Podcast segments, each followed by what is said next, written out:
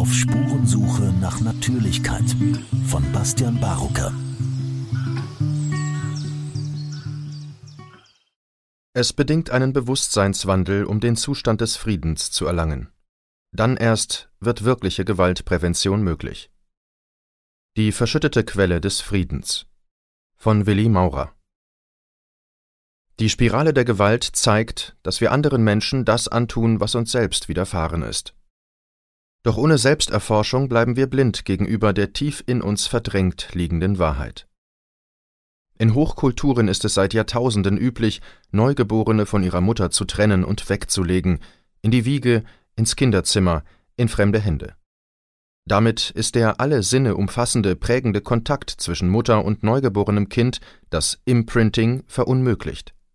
Eine der Konsequenzen des fehlenden Imprintings könnte die Tendenz sein, Gewalt anzuwenden, und zwar dann, wenn in uns das in frühester Kindheit verdrängte Gefühl der Ohnmacht angerührt wird.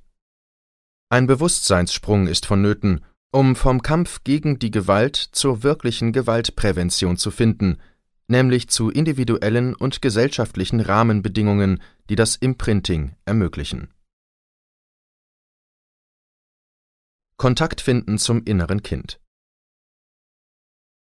Seit dem 11. September 2001 zeigt es sich einmal mehr auf schreckliche Weise, wie sehr Menschen zu Gewalt und Kriegshandlungen verführbar sind, wenn irrationale Ängste geschürt werden und die Menschenwürde mit Füßen getreten wird.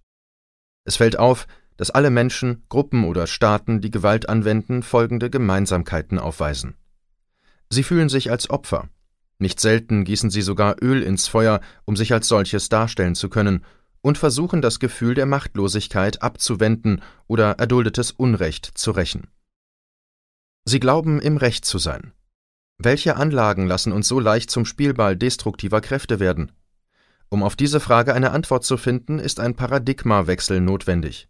In denjenigen Menschen, die in Kontakt sind mit ihrem inneren Kind, hat dieser Paradigmawechsel bereits stattgefunden. Und wer diesen Zugang noch nicht gefunden hat, könnte ihn finden, indem er sich berühren lässt durch neugeborene Kinder. Sie könnten unser Lehrmeister sein, indem sie uns in Kontakt bringen mit schmerzlichen Gefühlen, die wir in frühester Kindheit abgespalten haben. Viele Menschen haben, motiviert durch einen Leidensdruck über tiefgehende Selbsterfahrung, Zugang zu prägenden Kindheitserlebnissen gefunden. Die Aussagen dieser Menschen zeigen deutlich, dass die Tendenz, Gewalt anzuwenden, immer ein Versuch ist, das Gefühl der Machtlosigkeit abzuwenden. Es handelt sich dabei immer um ein altes, bereits in uns angelegtes Gefühl, das berührt wird. Dies geschieht meistens unbewusst, weil wir es zusammen mit dem schmerzlichen Herkunftserlebnis abgespalten haben. Diese Abspaltung reproduziert sich seit Jahrhunderten in allen Hochkulturen, wo Neugeborene von der Mutter getrennt und weggelegt werden, in die Wiege, ins Kinderzimmer oder in fremde Hände. Obwohl die sanfte Geburt heute nicht mehr als Ausnahme erkämpft werden muss, wie noch vor wenigen Jahren, besteht noch wenig Bewusstsein über die Bedeutung des Imprintings, des alle Sinne umfassenden Kontakts zwischen Mutter und Kind in der ersten Zeit nach der Geburt und des Tragens der Babys während der Säuglingsphase. Inzwischen gibt es viele nachweisbare Anhaltspunkte, welch fundamentale Bedeutung das Imprinting für unser gesamtes Leben hat. Aus der Tierforschung weiß man, was für verheerende Folgen im sozialen Verhalten und bei späterer Mutterschaft durch das fehlende Imprinting entstehen. Mutter und Kind erkennen einander nicht mehr und zeigen verschiedene Arten von Fehlverhalten, die existenzgefährdend sein können. Bei Menschen ist es nicht anders, vielleicht gar schlimmer. Dies deswegen, weil der Mensch biologisch gesehen ein Tragling ist. Das Menschenbaby reagiert nach der Geburt mit Klammerreflexen, die signalisieren, dass es sich am Körper der Mutter festklammern möchte. Die Missachtung dieses Bedürfnisses bedeutet eine Quelle für zukünftiges Unglück. Es ist jedoch falsch, die Schuld dafür den Müttern anzulasten, denn sie sind ebenfalls Opfer des bestehenden Teufelskreises. Um diesen zu überwinden, ist nicht nur ein individueller, sondern auch ein gesellschaftlicher Bewusstseinsprozess unabdingbar. Es ist jedoch sehr wichtig, diesen Prozess einzuleiten, weil traumatische Kindheitserlebnisse vom Individuum abgespalten werden und es somit gar nicht imstande ist zu fühlen, wovon hier die Rede ist. Eine weitere Krux besteht darin, dass es unmöglich ist, Gewalttendenzen als Konsequenz von traumatischen Erlebnissen in der frühesten Kindheit mit schulwissenschaftlichen Kriterien zu beweisen. Entsprechende Berichte können, auch wenn sie wahrhaftig sind, immer nur subjektiv sein. Dennoch existieren empirische tiefenpsychologische Forschungen wie diejenigen von James W. Prescott oder Michael Odent, die glaubwürdig aufzeigen, dass Gewalttendenzen in einem Zusammenhang mit in früher Kindheit abgespaltenen schmerzlichen Erlebnissen stehen. Tiefenpsychologische Forschungen Nach mehrjähriger tiefgreifender Selbsterfahrung mit verschiedenen holistischen Therapieformen hatte ich die Gelegenheit, zusammen mit einem Dutzend einige davon angehenden Therapeuten und Therapeutinnen für die Dauer eines Jahres einen Forschungs- und Lebenskreis zu bilden. Wir hielten uns täglich während sechs Stunden, während zehntägigen Intensivphasen gar rund um die Uhr im selben Raum auf. Wir schufen Strukturen, die uns erlaubten, unsere Konflikte emotional und körperlich mit voller Intensität und dennoch gefahrlos zum Ausdruck zu bringen. Unter anderem war der Raum vollkommen gepolstert, alle Teilnehmenden trugen für sich selber die volle Verantwortung und fanden sich wechselnd in der Rolle als Begleiterin, Begleiter und des oder der emotionell Betroffenen. Im Wissen darum, dass wir zutiefst gewohnt waren, uns in unerträglich scheinenden Konfliktsituationen zurückzuziehen, verzichteten wir bewusst auf Rückzugsmöglichkeiten, um zu erforschen, was dann geschieht. Diese Strukturen erlaubten uns, unser Gefühlsleben bis zu den tiefsten Wurzeln auf frühkindlicher, geburtlicher und vorgeburtlicher Ebene auszuloten. Wir lernten dabei voneinander verschiedene humanistische Therapiemethoden situationsbezogen anzuwenden, anschließend überprüften wir im Kreis der Anwesenden, was gut gelaufen oder was unstimmig war. Aus diesen intensiven und vielschichtigen, unser ganzes Innenleben umfassenden Erfahrungen entstand im Verlauf eines Jahres ein Schatz an begriffenem Wissen über menschliches Zusammenleben, das weit über die aus Therapieprozessen entstandenen Erfahrungen hinausreichte. Die gemachten Erfahrungen zeigten deutlich auf, dass hinter dem in unserem Kulturkreis herrschenden Beziehungs-, Sexual- und Gewaltverhalten etwas ganz anderes liegt, als wir bis dahin angenommen hatten, nämlich der Wunsch unseres verdrängtes inneren Babys, die Quelle des Lebens, die Mutter, zu erreichen. Dabei entdeckten wir auch, warum zwischen typischem männlichen und weiblichen Verhalten ein Unterschied besteht. Die Wiege der Gewalt Ein Junge. Warum soll er Grund zum Weinen haben? Schließlich wird er in vielen Familien mit Freude erwartet, er müsste folglich allen Grund haben, sich geliebt zu fühlen, doch er merkt bald, dass das Interesse nicht seinem wirklichen Wesen gilt, sondern spezifische Erwartungen sind, die unbewusst an ihn gerichtet werden. Er wird stolz herumgezeigt, und dennoch wird er beiseite ins Kinderzimmer gelegt, und sein Weinen wird nicht als das erkannt, was es ist, nämlich die Äußerung seines Bedürfnisses, am Körper der Mutter getragen zu sein. Als Baby findet er sich oft in einem Wechselbad zwischen Begehrtsein und weggelegt werden. Dies verstärkt sich noch, wenn er die Leere der Mutter ausfüllen soll, die unter der Abwesenheit des Mannes leidet. Er muss dann oft eine überbeschützende Nähe ertragen, die in ihm das Gefühl der Enge aufkommen lässt. Seine Sehnsucht, getragen zu sein, ohne dass er dafür etwas leisten muss, wird dauernd enttäuscht. Im Jungen, der solcher Art Willkür ausgeliefert ist, entsteht ein tiefes Gefühl der Ohnmacht, verbunden mit einem Neid auf die Macht der Mutter. Je größer der Junge wird, desto mehr versucht er, sich der mütterlichen Enge zu entziehen. Jedoch gesellschaftlich festgelegte Regeln oder auch der Wunsch seiner Liebespartnerin nach mehr Nähe rühren in ihm leicht das alte Engegefühl an. Dann kann es geschehen, dass der alte Hass sich auch in gewalttätiger Opposition, im Kampf um die Freiheit, Ausdruck verschafft. Die Angst vor dem Gefühl der Ohnmacht lässt ihn Strategien entwickeln, die ihm Macht verschaffen. Solche Strategien feiern in den Globalisierungstendenzen, in der Aufrüstung und in der nuklearen Abschreckung Urstand. Braves Mädchen, gutes Kind. Es ist offensichtlich, dass es in erster Linie Männer sind, die Gewaltakte verüben. Gibt es überhaupt weibliche Gewalt? Es gibt sie, doch sie ist beinahe nicht als solche erkennbar. Die Frau unterscheidet sich vom Mann aufgrund ihrer Kindheitsgrunderfahrung, von den Eltern weniger begehrt zu sein. Dem weiblichen Baby wurde traditionell weniger Wert beigemessen als dem männlichen, deshalb trägt das Mädchen ein Grundgefühl der Wertlosigkeit in sich.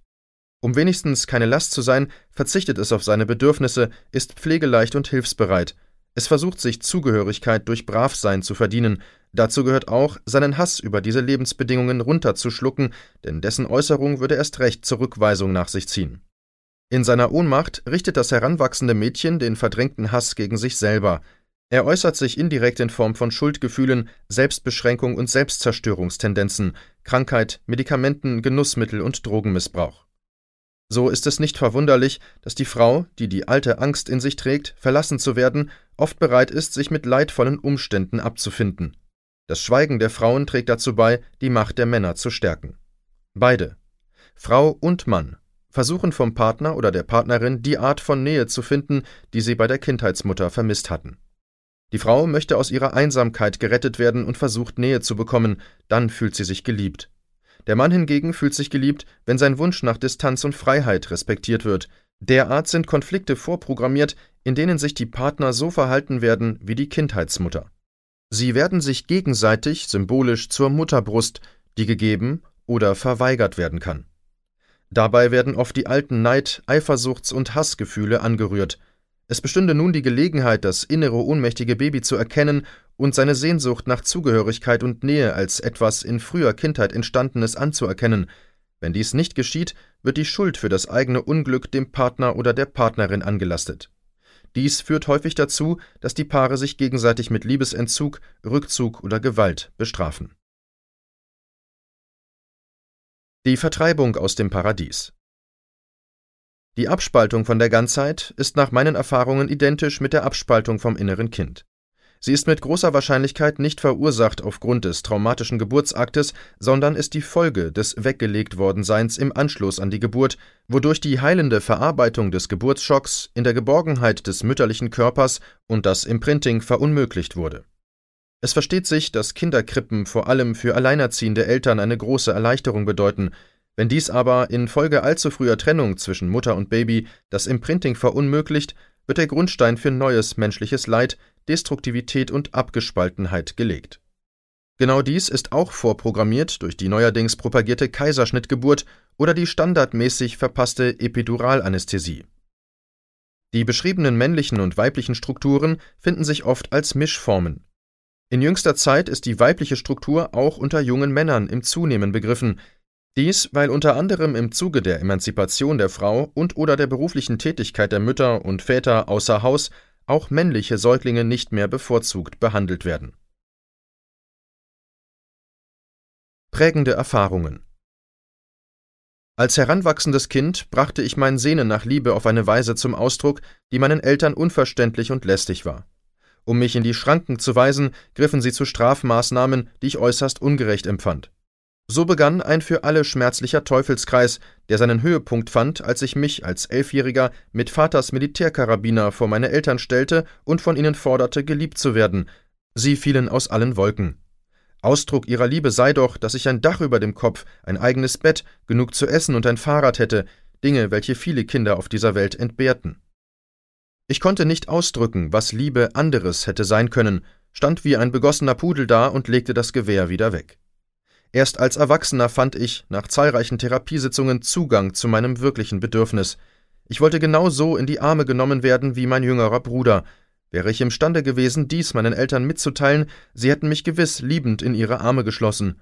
Woher nur diese Unfähigkeit, Bedürfnisse wahrzunehmen und mitzuteilen? In vielen Sitzungen kam ich der Wahrheit näher. Unmittelbar nach meiner Geburt wurde ich, wie damals üblich, von meiner Mutter getrennt und ganz allein in ein Zimmer gelegt.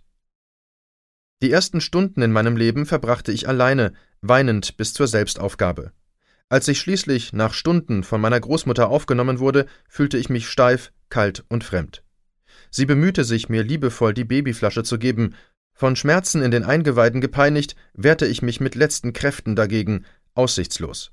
Von meinem Elend gefangen, spürte ich gar nicht mehr, was ich wirklich gebraucht hätte, nämlich Kontakt zur Mutter.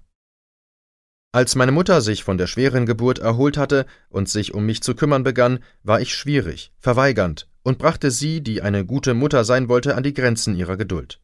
Mein unstillbares Schreien beantwortete sie schließlich mit wütenden Blicken, dann mit Klapsen, und wenn dies mich nicht zum Schweigen brachte, legte sie mich unsanft ins Bettchen zurück. Dann blieb nur ohnmächtiges Weinen bis hin zur Resignation und die prägende Überzeugung, dass ich mit Gefühls- und Bedürfnisäußerungen erst recht meine Zugehörigkeit verlöre. So kam es, dass ich auch später, obwohl der Worte mächtig, unfähig war, meine wirklichen Bedürfnisse zu artikulieren. Geblieben ist die Sehnsucht nach Liebe, die in unserer Gesellschaft so verbreitet ist, dass daraus der Schluss gezogen wird, sie sei natürlich in uns angelegt. Auch machte ich mir als junger Erwachsener keine Gedanken, woher meine Hassgefühle herrühren könnten, die durch Babygeschrei ausgelöst wurden. Vandalismus und Fremdenfeindlichkeit In langjähriger Erfahrung als Leiter von Gefühls- und Körperarbeitsgruppen und damit Zeuge von tiefführenden Regressionsprozessen machte ich immer wieder die Beobachtung, dass Menschen, denen das Imprinting verunmöglicht war, spätere traumatische Kindheitssituationen mitkreierten, sodass sie sich schließlich in einer teufelskreisartigen Wiederholung der Ursituation gefangen fanden. Wendete sich zum Beispiel die Mutter einem Geschwister oder einem Partner zu, reagierten sie mit Wut und Hass. Da jedoch die Äußerung dieser Gefühle mit Liebesentzug, Schlägen oder Wegweisung bestraft wurde, steckten die meisten ihre Gefühle weg und wurden brav.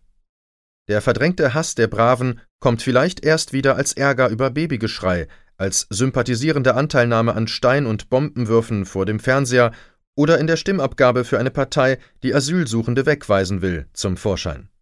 Es gibt jedoch Kinder, die sich auch durch Strafe nicht davon abhalten lassen, ihren mörderischen Hass auf ein Geschwisterchen, das scheinbar genau das bekam, was sie selber so schmerzlich vermisst hatten, zum Ausdruck zu bringen. Einige dieser Kinder lassen sich durch Liebesentzug oder Ausschluss disziplinieren, doch als Heranwachsende wird sich ihr Hasspotenzial unweigerlich ein Ventil suchen. Die breite Palette an bei uns üblichen zerstörerischen und selbstzerstörerischen Verhaltensweisen legt davon Zeugnis ab. Was geschieht jedoch mit jenen Kindern, die sich niemals kleinkriegen ließen? Viele unter ihnen fallen schließlich durch alle Maschen sozialer Institutionen. Durch stetige Wiederholung des Gefühls, benachteiligt oder ausgeschlossen zu sein, fühlen sie sich in ihrer Würde schließlich so sehr gekränkt, dass sie beschließen, sich für all das, was sie als Unrecht empfinden, zu rächen. Dann muss ein Sündenbock her. Solange die allererste Lebenserfahrung von uns Menschen Schmerz, Verlassenheit, Ohnmacht und Abspaltung dieser Gefühle ist, bleiben wir vorerst blind gegenüber der Erkenntnis, dass eine der verheerendsten menschlichen Gewalttaten das Weglegen von Babys und die damit verbundene Verunmöglichung des Imprintings ist. Aus einem Gefühl der Ohnmacht heraus rächen sich einige an der Gesellschaft, die als Stellvertreterin für die Kindheitsmutter herhält, indem sie ihre Gesetze missachten, ihre symbolischen Werte beschmutzen, die gesellschaftliche Friedensidylle und ihre Ideale zerstören. Der alte aufgestaute Hass, der ursprünglich auf ein bevorzugtes Geschwister gerichtet war, äußert sich später als Rassenhass und Feindseligkeit gegen andersartige Menschen oder in Form von Gewalttaten und Terror gegen eine privilegiert scheinende Minderheit, zum Beispiel Asylsuchende, um die sich der Staat kümmert. Außer der Befriedigung ihrer Zerstörungswut finden Heranwachsende mit den beschriebenen Persönlichkeitsstrukturen in rechtsextremen Kreisen Anerkennung und Zugehörigkeit, also genau das, was sie in früherer Kindheit gebraucht hätten. In linksextremen Kreisen kämpfen sie zwar für soziale Gerechtigkeit, doch das angelegte Hasspotenzial lässt sie zur Durchsetzung ihrer Idealvorstellungen die nämlichen Gewaltmethoden anwenden, die sie ihren Widersachern zum Vorwurf machen. Das Streichholz an der Lunte Die beschriebene aus individueller und gesellschaftlicher Kränkung herrührende Mischung aufgestauter destruktiver Tendenzen sind, einer Lunte ähnlich, entzündbar. Dieses Potenzial findet in reißerisch aufgemachten Massenmedien Nahrung und Befriedigung. Kein Wunder also, dass Machtmenschen und Blöcke als erstes versuchen, die Medien zu kontrollieren. Kein Wunder aber auch, dass Menschen mit einem verdrängten Hasspotenzial, verbunden mit einer aus frühester Kindheit stammenden Sehnsucht, genau diese Medien konsumieren. Wir haben die Tendenz, das in uns selbst angelegte Gewalt- und Hasspotenzial, das eine Gefahr für das eigene Sozialgefüge ist, auf einen Sündenbock umzulenken. Vor diesem Hintergrund wird es verständlich, warum die USA nach der Öffnung des Ostblocks nichts unterließen, um einigen Ländern das Etikett Schurkenstaat zu verpassen. Mit gezielter Falschinformation und Verheimlichung von Fakten in den Medien wird das im Menschen angelegte Hasspotenzial auf bestimmte Staaten oder ihre Oberhäupter gelenkt. Das Ziel ist, die öffentliche Meinung so zu beeinflussen, dass es gerechtfertigt erscheint, Gewalt anzuwenden.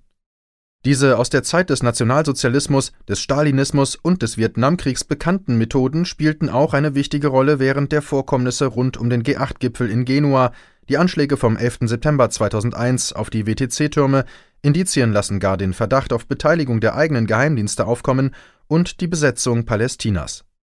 Wo könnte es sich mehr bezahlt machen, Schurken- oder Terroristen-Images zu verpassen, als dort, wo Völker oder Regierungen dem Zugriff auf begehrte Ressourcen im Wege stehen?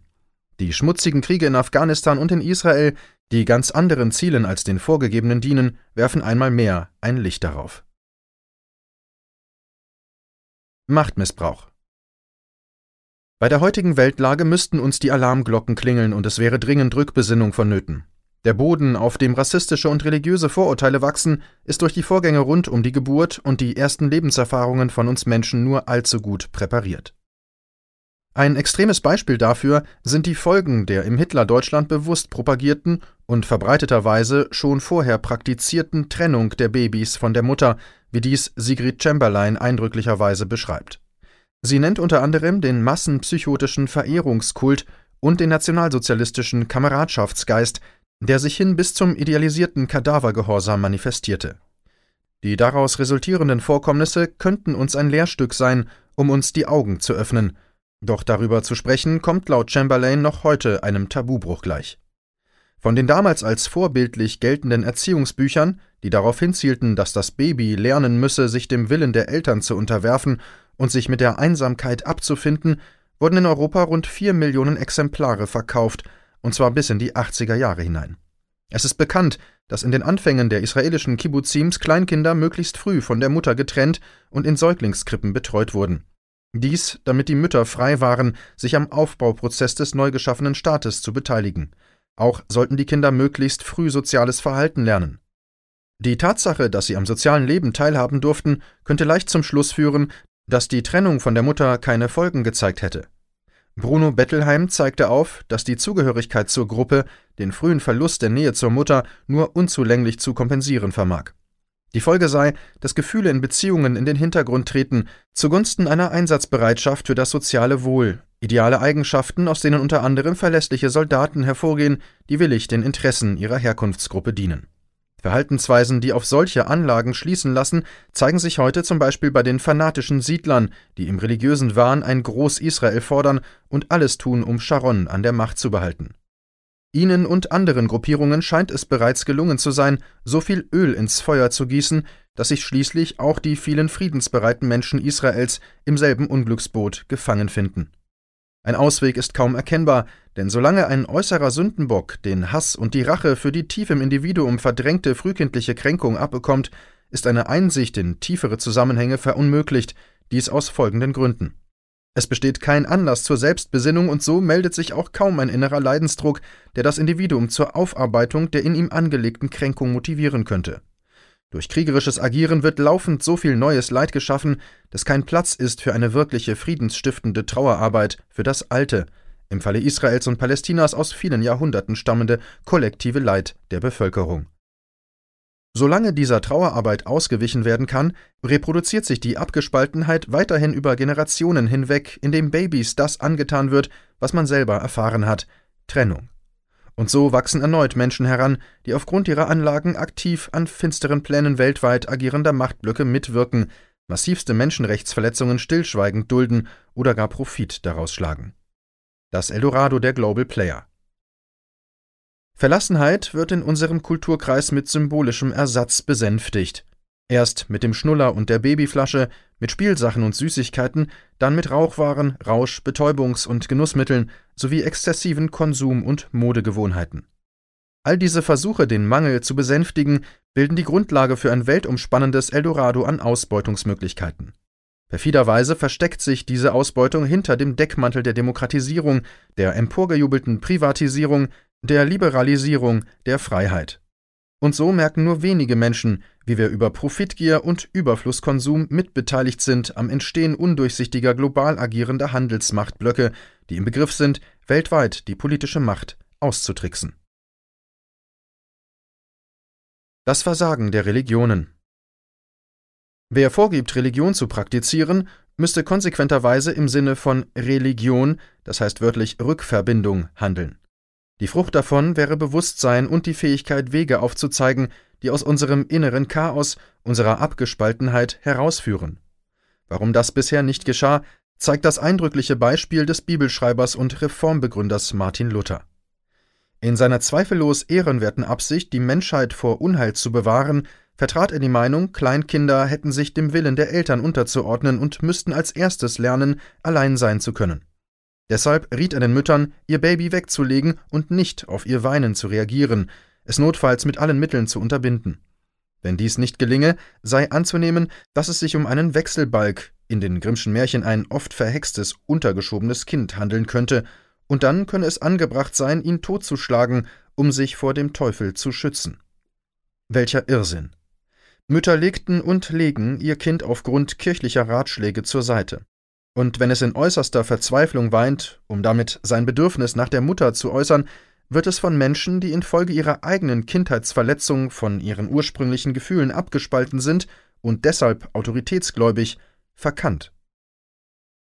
Staatsoberhäupter wie Sharon und Bush, aber auch Skinheads, Neonazis, prügelnde Polizisten, zerstörungswütige Militärs, gewalttätige Demonstrantinnen und Demonstranten und ihre Sympathisantinnen und Sympathisanten sind auf ähnliche Art von Idealen irregeleitet wie Martin Luther und seine Anhängerinnen und Anhänger.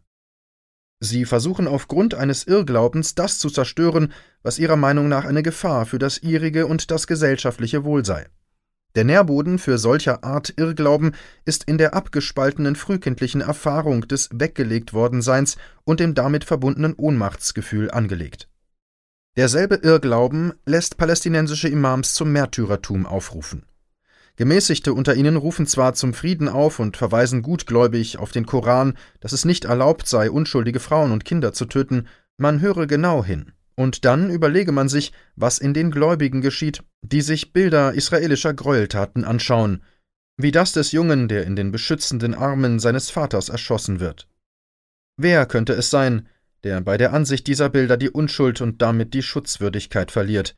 Der unsichtbare Soldat, der schießt? Sharon, der den Befehl dazu gab? Die Mehrheit des israelischen Volkes, das Sharon gewählt hat, wohl wissend, dass unter seinem Befehl schon früher Kriegsverbrechen begangen wurden, das Beispiel zeigt, dass auch gut gemeint zitierte religiöse Sätze das Zünglein an der Waage spielen können. Es hängt vom Bewusstheitsgrad des Individuums oder dem in ihm angerührten Hasspotenzial ab, welchen Impulsen es nachgeben wird. Ausweg Rückverbindung Religion Solange die allererste Lebenserfahrung von uns Menschen Schmerz, Verlassenheit, Ohnmacht und Abspaltung dieser Gefühle ist, bleiben wir vorerst blind gegenüber der Erkenntnis, dass eine der verheerendsten menschlichen Gewalttaten das Weglegen von Babys und die damit verbundene Verunmöglichung des Imprintings ist. Wenn wir vermeiden, traumatisch empfundene Erlebnisse durch individuelle Trauerprozesse aufzuarbeiten, tendieren wir dazu, die unverarbeitete Kränkung über Rache ins Gleichgewicht zu bringen oder auch indem wir unbewusst anderen das antun, was uns selber widerfahren ist. Dies schafft neuerlich Traumatisierungen an ursprünglich nicht beteiligten Menschen. Dasselbe gilt auf kollektiver, gesellschaftlicher Ebene. Kollektive Feiern und Demonstrationen anlässlich von Gedenk-, Trauer- und Jahrestagen sind meistens Anzeichen für nicht aufgearbeitete Trauer über in der Vergangenheit erduldetes Unrecht. Solange es bei der Zelebration bleibt, ohne dass das Individuum sich vom Schmerz über begangenes Unrecht und erduldetes Leid berühren lässt, wird sich die Schreckensgeschichte abermals inszenieren, um erneut an das unheile Gefühl zu erinnern. Nur wer sich an der eigenen Verletzung berührt, öffnet, um das Leid vergangener Generationen nachzuempfinden und zu würdigen, kann mit der Vergangenheit Frieden schließen. In diesem Sinne kann uns die südafrikanische Wahrheitskommission Vorbild sein. Geschieht keine Versöhnung und werden Straftaten mit Ausschluss geahndet anstatt Mediation eingesetzt, dreht sich die Spirale der Gewalt über Generationen hinweg weiter. Das emotionelle Potenzial, das sich dabei entlädt, ist jedoch immer in der individuellen, aus frühester Kindheit stammenden Kränkung des einzelnen Menschen angelegt. Sie bildet die Matrix, die durch nachfolgende Verletzungen verstärkt oder heilsame Erfahrungen geläutert werden kann. Wenn wir uns nicht bewusst machen, welche Konsequenzen das Weglegen der Babys nach sich zieht und welch unermesslich hoher Preis in Form von Leid und Unglück wir dafür bezahlen, werden wir alles daran setzen, um unser Verhalten zu ändern. Das neue Bewusstsein kann auf vielen Ebenen Wirkung zeigen. In der Würdigung der Mutterschaft, die in einem garantierten Grundlohn für Mütter Ausdruck finden könnte. In der Mitwirkung der Männer zur Entlastung der Mütter in den ersten Monaten nach der Geburt. Für Männer gilt es, ihre mütterliche Seite zu entwickeln, indem sie für das Wohl ihrer Partnerin sorgen und sich nach und nach bei der Kinderbetreuung beteiligen, was durch einen bezahlten Vaterschaftsurlaub gefördert werden könnte. Von allergrößter Wichtigkeit ist es, dass werdende Eltern mit ihrem eigenen inneren Kind Kontakt finden. Da könnte die häufig vorkommende postpartale Depression bei Müttern geradezu eine Tür öffnen. Sie ist ein Zeichen für das Berührtsein des eigenen Inneren zu kurz gekommenen Kindes. Dasselbe gilt für Väter, die mit Eifersucht, oft hinter rationalen Argumenten versteckt, auf die Zuwendung ihrer Partnerin zum Baby reagieren. Wenn Eltern dies zu erkennen beginnen, kann für sie eine liebevolle, kompetente Hilfe bei der Trauerarbeit zur Annahme des inneren Kindes sehr hilfreich sein, und dann geschieht Religion. Erst wenn Schmerz und Ohnmacht als Botschafter von etwas Übergangenem erkannt werden, öffnen sich Möglichkeiten zur wirklichen Gewaltprävention. Deshalb lasst Kinder, vor allem Neugeborene, unsere Lehrmeister sein.